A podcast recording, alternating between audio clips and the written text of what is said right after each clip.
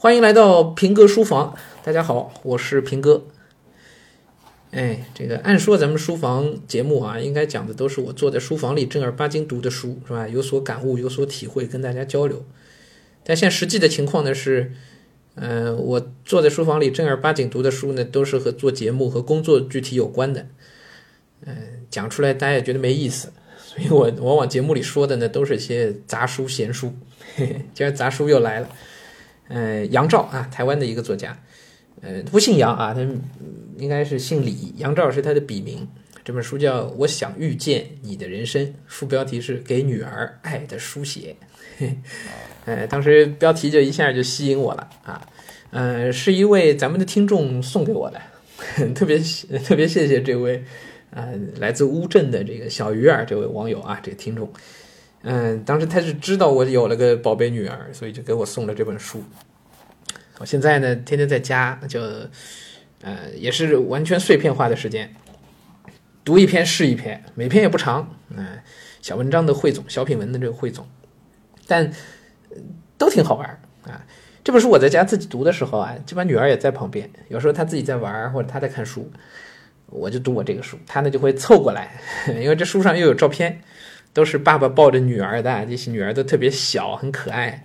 然后我就跟他讲讲什么，在讲这本书，讲书里的照片。我说：“哎呀，这个姐姐，你看这个姐姐，杨照的女儿，那个拉小提琴的。”我说：“你看人家多厉害啊，对吧？”哎，带她一起读啊。所以今天呢，就讲讲这书里的几篇吧。啊，一有机会后面一篇一篇讲啊。这篇叫《止不住笑声的人生历险》，哎，念念吧。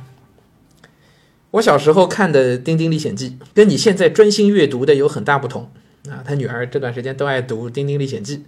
我看的版本不晓得是哪个印刷厂草率倒印的，没有彩色，很多地方线条都糊掉了啊。反正说他现在孩子现在读的比较好。你读《丁丁历险记》，一边读一边一直笑，老实说也让我纳闷儿，我怎么不记得丁丁有那么好笑呢？印象中丁丁真的就是不断在冒险，一次又一次遇到奇怪紧张的状况，我也就跟着帮他紧张。里面有些插科打诨的段落，不过我都快快翻过去，急着看后面的情节演变。然而，事隔三十几年，有一个经验却贯穿了我们两代，没有改变。什么经验没有改变呢？一个是这本书，那两代人都读，对吧？但是两代人观感是不一样的啊。呃，杨照的女儿很喜欢，杨照就觉得我小时候好像不太喜欢这个书啊。《丁丁历险记》其实我小时候也并没有多喜欢啊，但是现在回过来看看，觉得这书还是挺有意思啊。啊，那他说两代人有共同的同样的经验，什么经验呢？是我当年在我妈妈的反对下偷偷读《丁丁历险记》，你现在也在你妈妈的反对下偷偷读《丁丁历险记》哈，原来这都是妈妈不让读的，所以都是偷偷读，哈，这是共同点，共同的经验。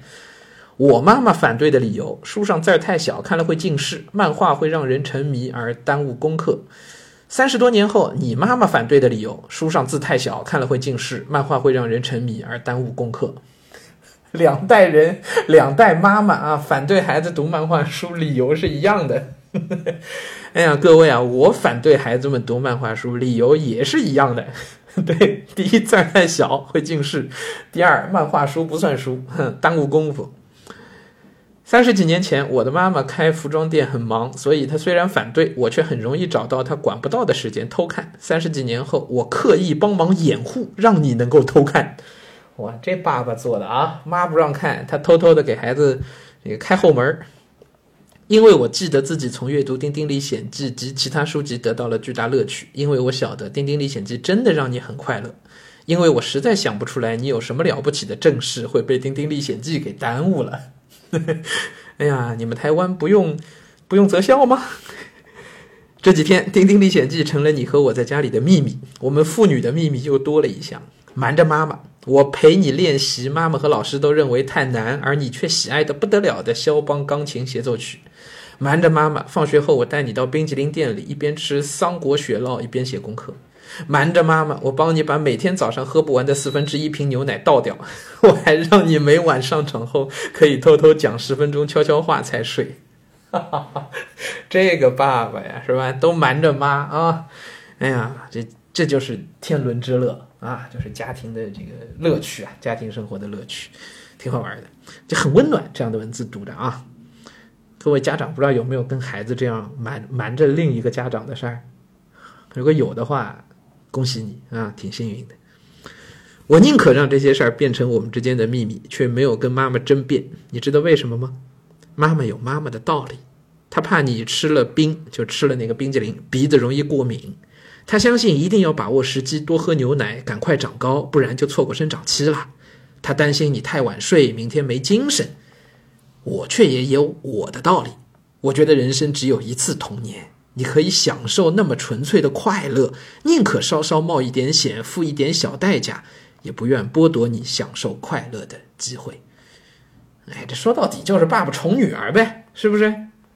冰淇淋不能吃，那还是忍不住给孩子吃一点，这还不叫宠孩子？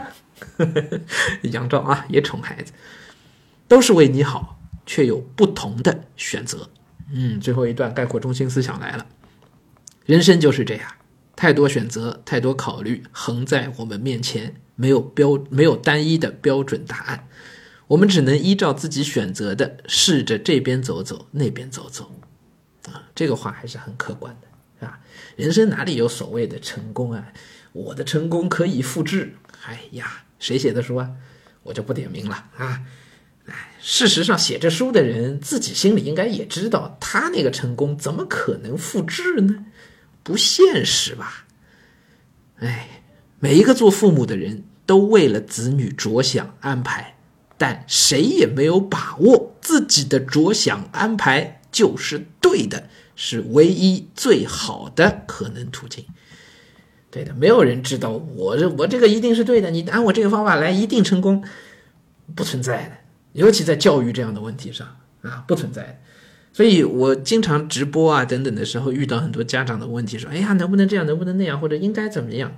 我真不知道该怎么回答。说实话，所以我后来直播课老跟家长们讲，我说我的直播的价值，包括我们讲很多学语文的方法等等，我们的价值在哪儿？是让家长明白背后的原理啊。包括我们讲评说语文，我都一直强调说，我讲的是原理，原理。我们搞清楚学语文的基本逻辑、基本方法。然后大家一定要因材施教，根据自己孩子的情况，个性化的去，去设计出或者是去走出一条符合孩子自己的一条道路来。我给你的方法只是当时对我有用的方法，或者是我试验过在在面上对不少孩子有用的方法，不代表就这是唯一的方法，这是最好的方法，不是这个意思。最好的方法一定是你自己摸索出来的方法，所以千万千万，各位家长就要就要小心啊，这不能听着风就是雨。啊，我们对孩子都有自己的一个构想，对吗？啊，都有自己的着想安排。可是，孩子的路是要孩子自己去走的。啊，杨照也说了，毕竟人生的历险还是得每个人自己去走，父母都替不得的，替代不了的，对不对？啊，所以家长能够把握住一个大的方向。啊，能够知道孩子学习过程当中的一些基本的逻辑，你保证孩子始终是符合基本逻辑的，是走在一个正确的大方向上的，这就可以了嘛，对不对？只要大方向是对的，过程当中的很多问题，哪怕犯点错误，走点弯路，都是好的，孩子应该要去经历的，因为只有去经历了这些弯路挫折，孩子才能够真正长大呀。那个时候，孩子学到的东西才是真正属于他自己的经验，他自己的东西啊。什么都不去经历，你都给安排好，哎呀，最后啊，孩子永远是个孩子，怎么可能长得大呢？好了，书房今天就先跟大家聊到这儿，咱们明天书房再见。